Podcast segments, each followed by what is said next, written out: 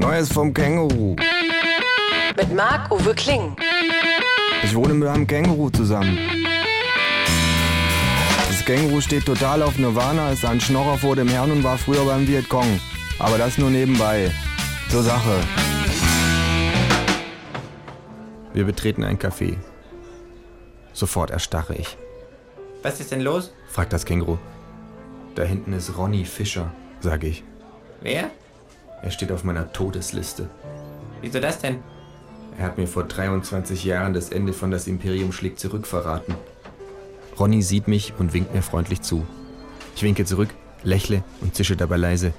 Du weißt nicht, wie stark die dunkle Seite der Macht sein kann.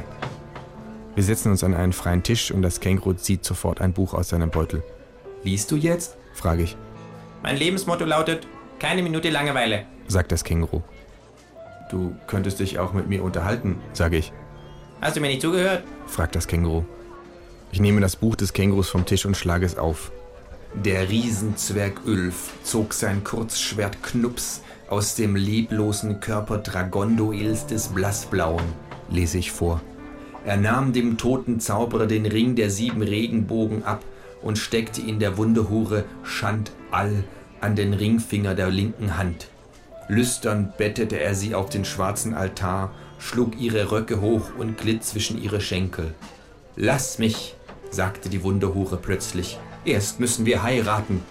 Ulf ließ von ihr ab. Natürlich, sagte er. Wie konnte ich das vergessen?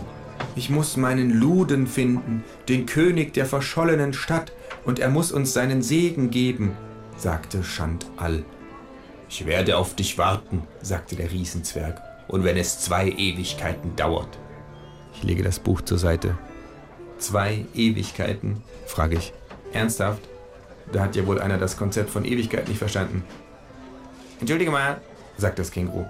hast du mir da gerade den Schluss des Buches vorgelesen? Äh, oh, ups, sorry. Das Känguru zieht eine lange Liste mit Namen aus seinem Beutel und schreibt meinen ans Ende.